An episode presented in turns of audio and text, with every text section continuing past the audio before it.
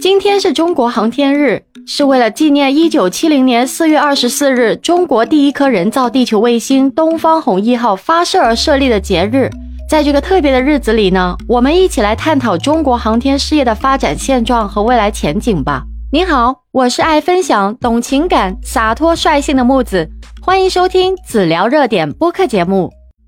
今天是第八个中国航天日，二零二三年中国航天日主场活动暨二零二三年中国航天大会在安徽省合肥市滨湖国际会展中心开幕了。那么本届中国航天日呢，是以格物致知、叩问苍穹为主题。活动启动仪式呢，现场发布了二零二三年中国航天公益形象大使，颁发了二零二二年度中国航天基金会钱学森最高成就奖。钱学森杰出贡献奖、航天创新团队奖以及航天国际合作奖，并首次发布了我国火星探测火星全球色彩影像图以及嫦娥五号任务月球样本联合研究科学成果。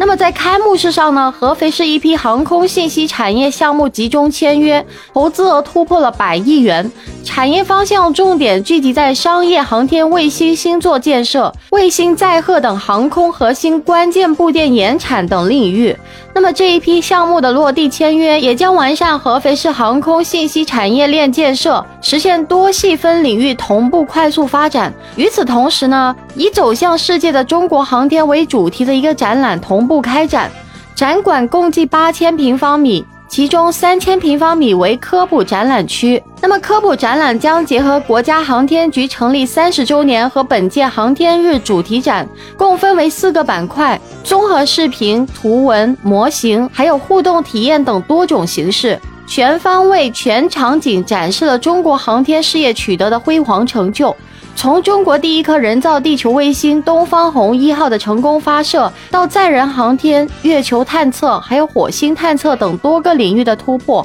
中国航天事业已经取得了长足的一个进步和成就。那么近年来呢，中国的航天事业也不断刷新着世界纪录啊。例如，二零一九年十二月，中国成功发射了长征五号 B 运载火箭，它是世界上目前能承载能力最强的火箭之一啊。那么，中国的航天事业取得了长足的发展，其中最为引人瞩目的是中国的火星探测任务。中国的天问一号探测器成功的着陆在火星上，这是中国航天史上的一大里程碑。中国的载人航天事业也在不断发展。中国航天员已经成功的完成了多次太空任务，在二零一六年，天宫二号空间实验室成功发射，这也标志着中国航天事业进入了空间站的阶段了。那么，中国政府呢，已经颁布了中国航天的“十四五”规划，计划在未来的五年内继续推行航天事业的发展，包括在空间站、深空探测，还有重型运载火箭等方面进行突破。